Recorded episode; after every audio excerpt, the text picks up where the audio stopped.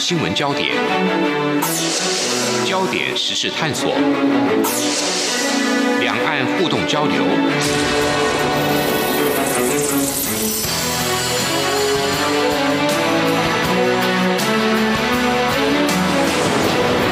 请听黄丽杰制作主持的《两岸 ING》。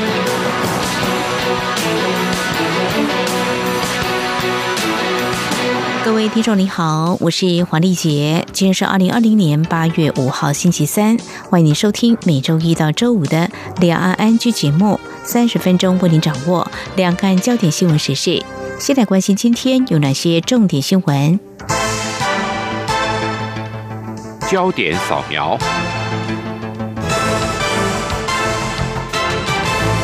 中央流行疫情指挥中心今天五号宣布，国内并没有 COVID-19 武汉肺炎确诊案例，国内累计确诊人数依旧是四百七十六例。不过，指挥中心今天也接获日本官方通知，指出日本有一名从台湾返回日本的无症状感染者，国内正启动相关的疫调工作。另一方面，卫福部长陈时中今天说，虽然近期有几起出境后被宣布确诊的个案，但整体来看，台湾的阳性率还是。很低。他强调，台湾虽然没有本土病例，但不代表社区零风险。提醒国人还是要落实防疫新生活。另外，流行疫情指挥中心今天也宣布，八大场所务必要佩戴口罩，包括医疗照顾机构、大众运输、卖场市集以及教育学习、展演竞赛、娱乐大型活动以及宗教等场所。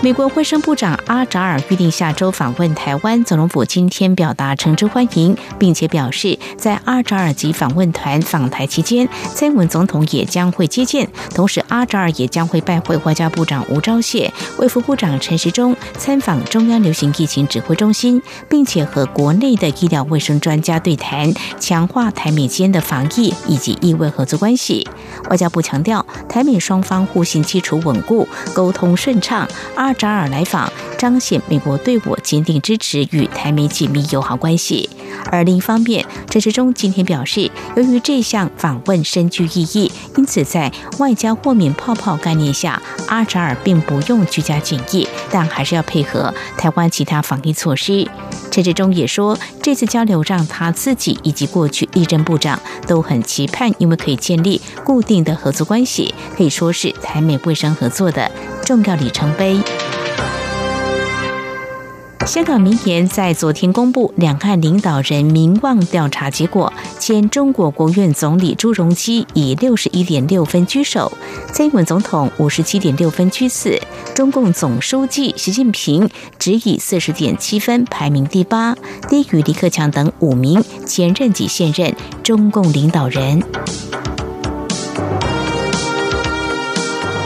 港警依据国安法正式通缉六名海外港人，其中包含美籍人士朱慕民。美国国务卿蓬佩奥在四号表示，中共试图将手伸向海外，美国将会持续保护本国人民免受中国威权长臂管辖。农委会最近一周收到九件民众通报，来自中国大陆寄来的沙土、种子、肥料以及培养土。农委会今天指出，多是。网购花期附赠，因为事关国内农业生产、民众安全，已经立即销毁。根据农委会统计，台湾收到民众通报这九件来自中国大陆附赠种子等包裹，加上美国发生过炭疽热事件，试射骨干将会要求报关行、快递电商等落实申报品名，隐匿未申报最高罚新台币十五万元。农委会主委陈其仲也呼吁民众，如果收到这类邮包，要主动通报，缴交给房检局。中国大陆多省市近期陆续传出新布尼亚病毒染疫病例，这是十年前被确认的一种急性传染病，主要媒介是蜱虫叮咬，但是也可以透过血液、体液等途径传播，具有人传人的风险，而且死亡率甚高。综合健康时报、澎湃新闻等路媒报道，中国大陆自二零零六年以来，河南、湖北、山东、安徽、江苏、浙江等地相继出现蜱虫叮咬导致的急性传染病，而且具有百分之十五到百分之三十的高死亡率。股王大力光尾盘拉高，收涨百分之二点一。台北股市今天中场上涨九十二点三八点，收在一万两千八百零二点三点，成交值新台币两千三百八十九点九二亿元。晶圆代工厂台积电中场上涨百分之零点八二，收四百二十九元。近期台股站稳万二关卡，不过国安基金仍未退场。财政部长苏建荣今天接受媒体专访指出，国安基金关注的是金融面风险。这波全球股市上涨是基于资金行情，但是因为资金来得快，去得也快，必须考量一系变盘的风险，因此国安基金仍留在市场，以防万一。中国驻美国大使崔天凯四号在阿斯本安全论坛虚拟会议上说，美中过去几周以牙还牙互关总领事馆，中方不希望美中紧张关系进一步升高。而有关短影音应用程式抖音议题，崔天凯说，没有证据显示抖音和中国政府分享资讯。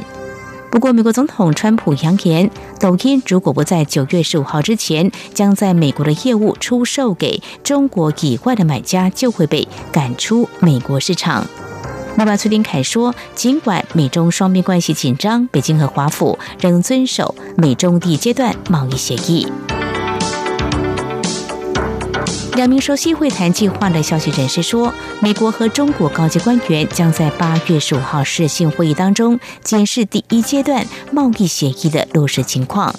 根据路透社报道，双方主要谈判代表美国贸易代表莱特海泽和中国国务院副总理刘鹤将参与会议。以上就是今天的两岸焦点新闻。稍后焦点探索，持续关注财经焦点。中国大陆今年大规模投资二十八纳米晶圆厂，而且出现产能供过于求。但是台积电则以先进制程技术加上产能，甩开了美国 Intel 还有韩国三星等竞争对手。台积电的市值已经超越了 Intel，而且近来股价频创新高。回首半导体龙头如何从 PC 产业、手机兆元营收一路挑战高性能晶片制造呢？我们在稍后访问财讯双周刊副总编辑林宏达观察探讨。明天的历史就是今天的新闻，掌握两岸焦点新闻就在《两岸 ING》节目。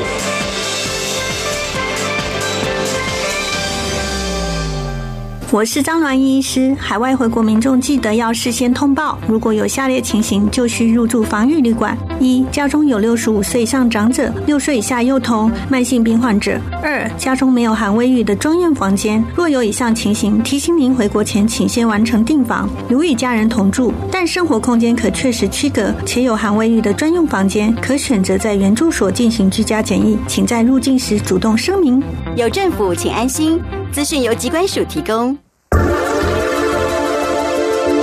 最热门的新闻，最深入的探讨，焦点探索。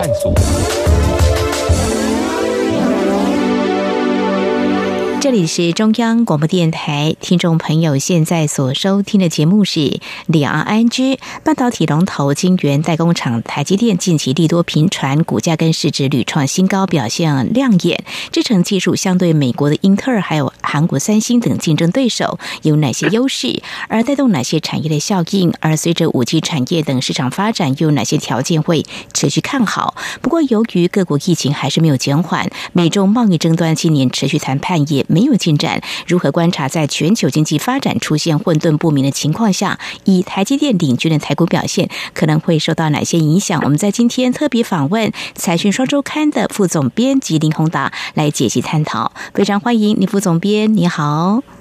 啊，主持人好，各位听众朋友，大家好。我想大家很关注，像台积电最近股价挑战五百元，令人称羡的数字背后，如果从瞄准产业发展趋势来看，我们先套一句防疫的专业术语，应该是超前部署了啊！因为从一九八六年创立之后，我想呢，大家也一定知道，但是呢，不一定知道的非常的清楚，怎么样稳健跨出接续的每一步。当然，目前我们所谈的都是啊，瞄准五 G 产业还有 AI 啦。不过从一开始，呃，它怎么样掌握不同阶段的一些关键技术？我想这是很核心的，是不是？请副总编大致上跟我们谈你的观察呢？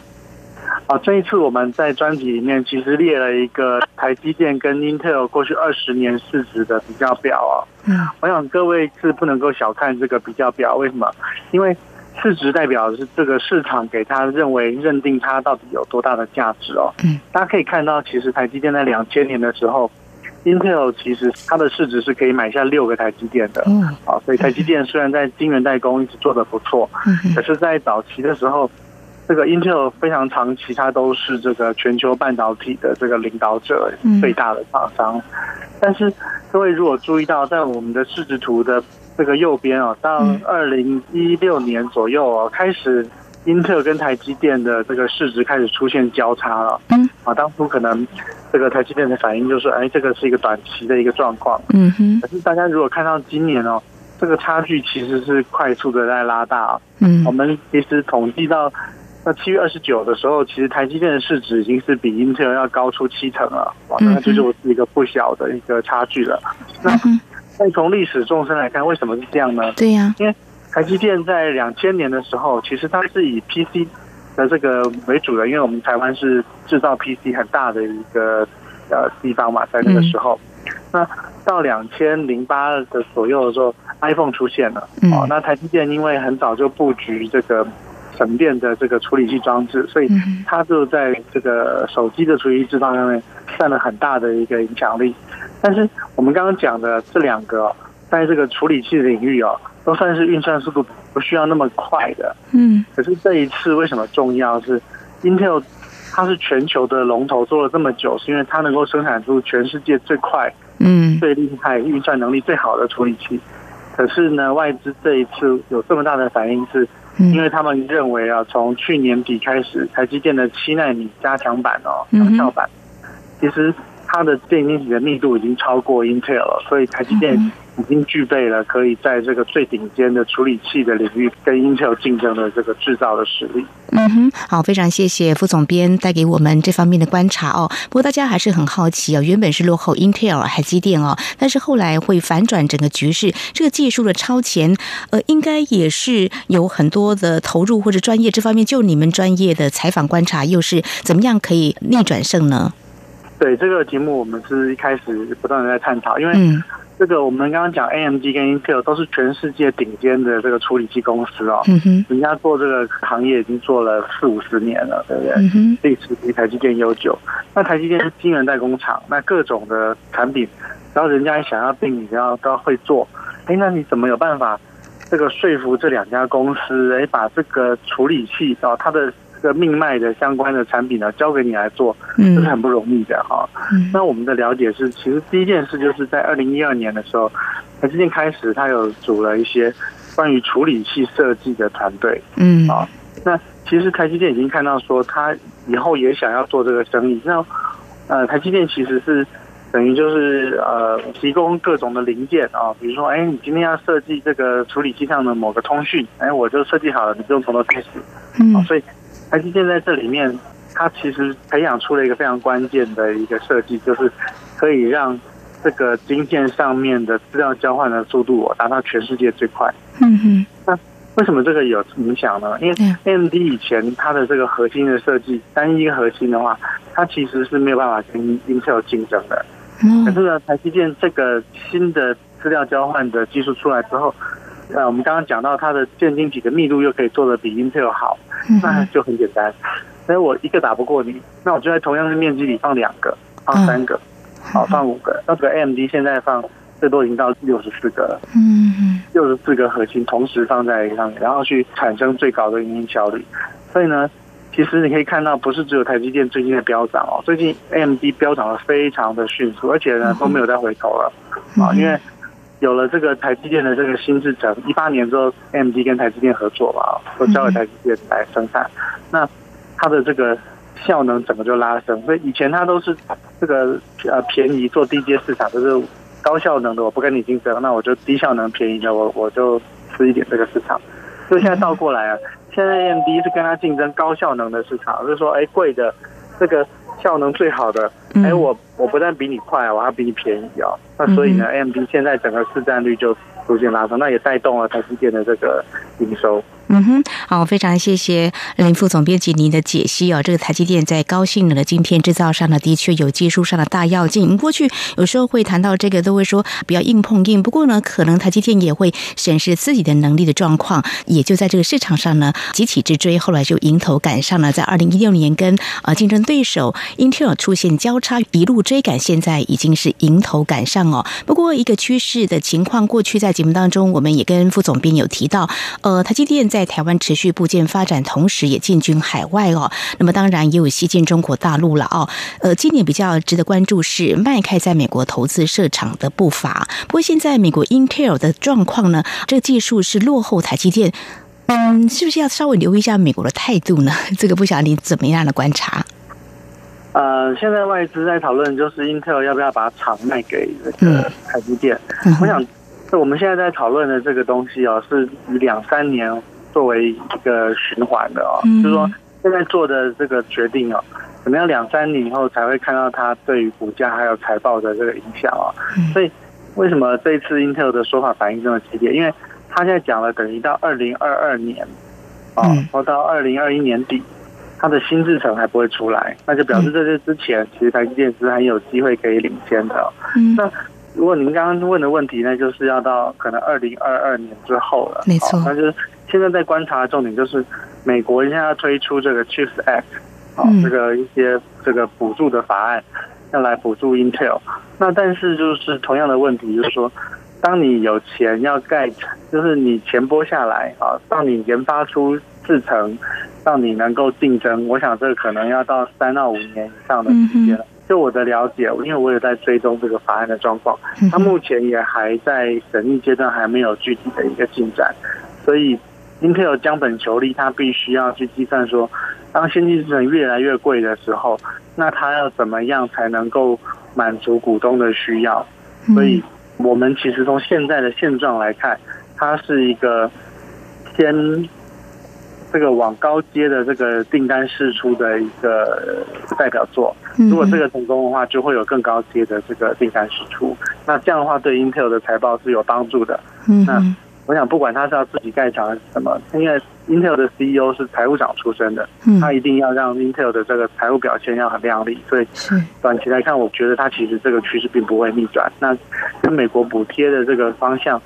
其实也没有什么冲突，这两个都可以并行。嗯哼，好，后续我们也会持续来观察哦。那么目前台积电的规划呢，在亚利桑那州新建啊先进的晶圆厂，会采用五纳米的制程，预计二零二一年动工，二零二四年量产。那么跟美国 Intel 的制程技术较劲，未来情况如何？我们在节目前半阶段呢，非常感谢财讯双周刊的副总编辑李宏达为我们做非常专业的解析观察。在稍后节目当中，我们继续来看台积电的另外一个竞争对手，就是韩国。三星，还有在未来整个全球经济啊成长可能会趋缓情况之下，那么面对产业发展趋势，又有哪些我们必须关注的面向？我们稍后再请林副总编辑为我们做进一步的观察解析。今天的新闻就是明天的历史，探索两岸间的焦点时事，尽在《两岸 ING》节目。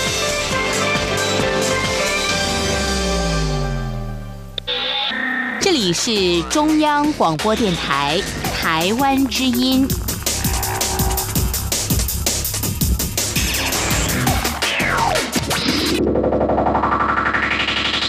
这里是中央广播电台，听众朋友继续收听的节目是《两岸安居》。我们节目持续访问《财讯双周刊》的副总编辑林宏达。我们从关注台积电最近的这个股价挑战五百元来看，台积电早期大客户都是来自 PC 产业，过去十年其实业绩也都相当的亮眼。不过现在我们是聚焦在台积电高性能晶片制造上。接半阶段呢，林副总编辑呢已经跟我们谈到呢，目前我们台积电的制程技术啊，暂时是领先的啊，竞争对手美国 Intel。那么那接下来呢，我们要谈另外一个竞争对手，就是韩国啊三星。最近传出他们的五纳米好像出包了，呃，是否对这台积电又是一大利多？呃，是不是会给台积电带来一些转单？呃，这个部分的话，不晓得副总编辑您怎么样来观察呢？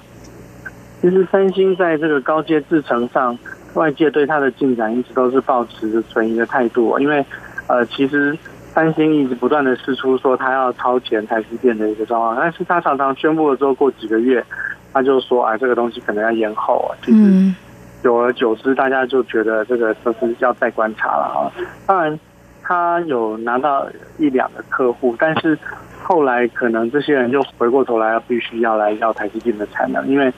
实际上的产出其实跟预期是不一样的。那为什么会这样呢？其实是一个非常关键的原因哦。如果大家去看那个过去的新闻稿的话，最关键的原因是，当初三星选择了一个新的制程来发展这个微缩的尖端最先进的制程，叫做 BAA，叫做 Gate Around 的制程。啊，那这个东西，他认为说啊，靠这个我就可以超越台积电了。因为台积电呢用的是一种叫做 FinFET 的技术哦。结果呢，当初台积电大家在问他说说啊，三星用 Gate Around，你要不要跟啊？嗯。那台积电的回答就是说。其实这个技术我们也有啊，但是我们认为这个技术不是那么可行哦，所以我们要这个还是坚持继续要用这个 FinFET 的技术继续做。那所以我现在当初的其实联电跟台积电的这个差距拉开啊，就是在这样技术选择的关键路径上啊，大家不一样。嗯，啊，结果就就变成现在这个样子。那这一次三星跟台积电，我觉得。最关键的也就是这个问题，就是它在技术的选择上，两个选择了完全不一样的技术。那目前显示很清楚，就是台积电在进到三纳米的这个时程上，目前看起来都是 on schedule 持续的推进的。但是三星看起来是遇到了一些挑战，而且当初其实台积电也有讲，Gate Around 技术它有，但它用在某些领域适合，不是全部都适合的。所以我觉得这是一个最大的关键。那如果这样来看，三星。全力压在这个一个如果不是那么肯定会成功的技术上的话，那看起来它未来的竞争应该是相当辛苦。哦吼，好，看来是已经拉开距离。台积电还有韩国的三星，还有美国英特尔各有不同的竞争的策略哦。好，我们提到这个，再从另外一个面向来做一些观察好了。我们也持续关注美洲贸易战双方展开五 G 争夺战，呃，到底会产生哪些效应？嗯，台积电在这段期间是不是有不少转单？呃，我想现在大概全世界对于这个高性能的这个晶片都还是有需要，但是值得注意的其实是哦，在这个成熟的制程哦，其实。已经开始出现一些供过于求的状况了，因为中国其实不断的在扩张这个晶圆厂，所以他们现在扩张大概都是处于二十八纳米的制程哦，所以可以看得到，大概这一次最新的台积电法说会，惠德家总裁他也说，在二十八纳米这边确实出现一些供过于求的状况，嗯所以目前支撑台积电能够这么好的原因，主要是因为在先进制程，大概它还是跑在前面，那你不但有技术，而且还有产能，这个是一个支撑的要素。否则的话，如果你没有办法持续推进的话，恐怕后面就会很辛苦了。嗯哼哼，是。那么举个例子，刚刚副总编有提到说，像二十八纳米供过于求，就会让听众朋友可能会想说，现在疫情呃，好像还没有完全减缓，是不是复工什么的情况都没有受到影响吗？对台积电来说，是不是影响不大？其实这对科技产业来讲，反而是一个非常好的一个机会啊！因为在这种情况之下，要维持经济的继续运转，很多都开始高度的依赖转向这个数位的。嗯哼，比如说我们开始更多的法说会或者各种的会议都转成线上，那所有的设备都要去升级。说，哎，我本来我的电脑只是拿来打字的，那现在我必须要来靠它来开视讯会议，那我就要去添购一些。视讯的装备，所以呢，在这个时候可以看到，其实相关的 IC 的厂商哦，其实只要你是站在趋势上的表现都不算太弱。那台积电你可以看得到也是如此，而且其实一个晶圆厂它是高度自动化，人跟人接触并不是那么的多，所以我觉得疫情对他们的影响倒是还好，反而是你可以看到在现在的资本市场上，科技其实是。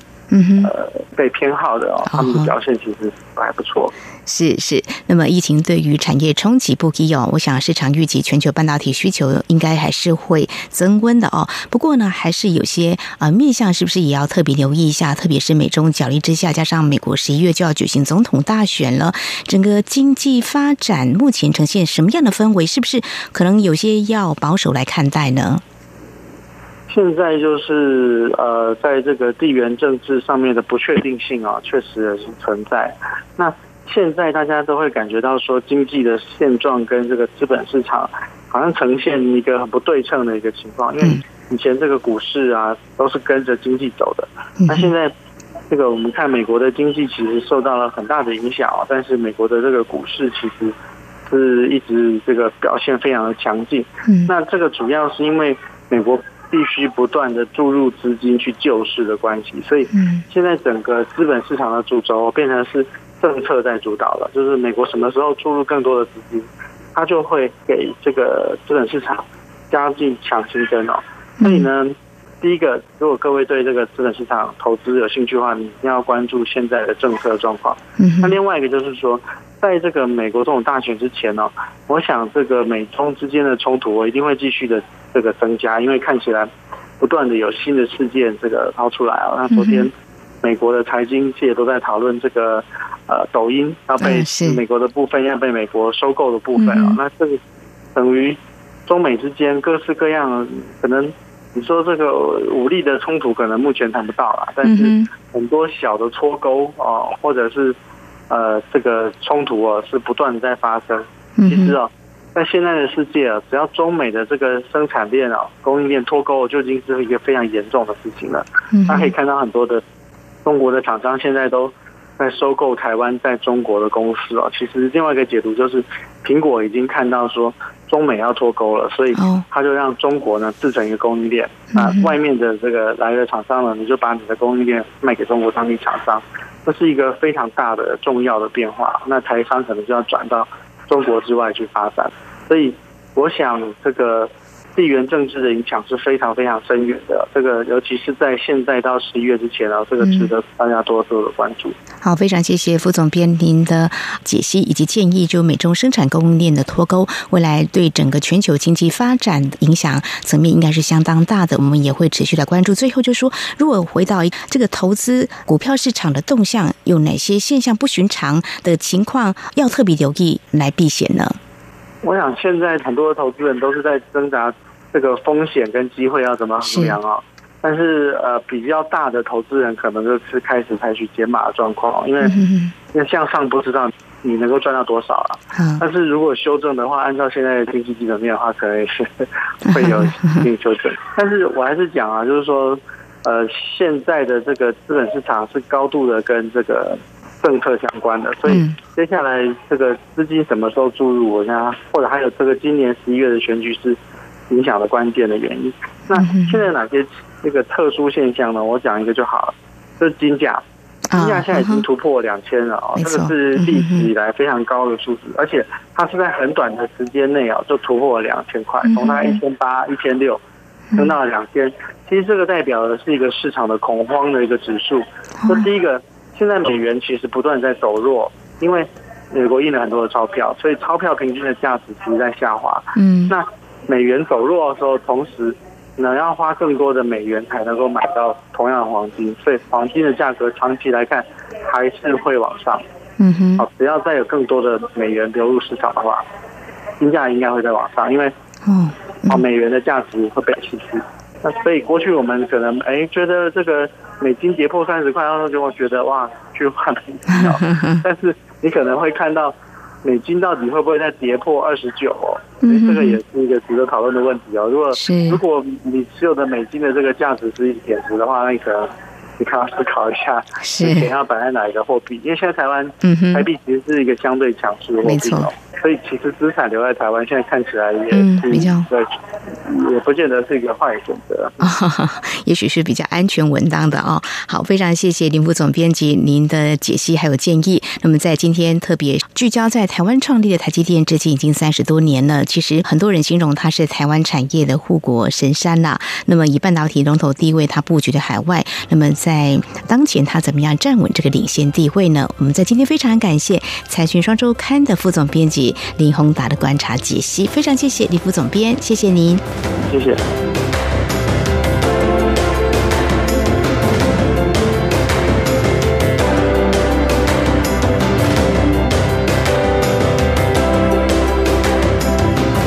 好，以上呢就是今天节目，非常感谢听众朋友您的收听，黄丽杰祝福您，我们下次同一时间空中再会。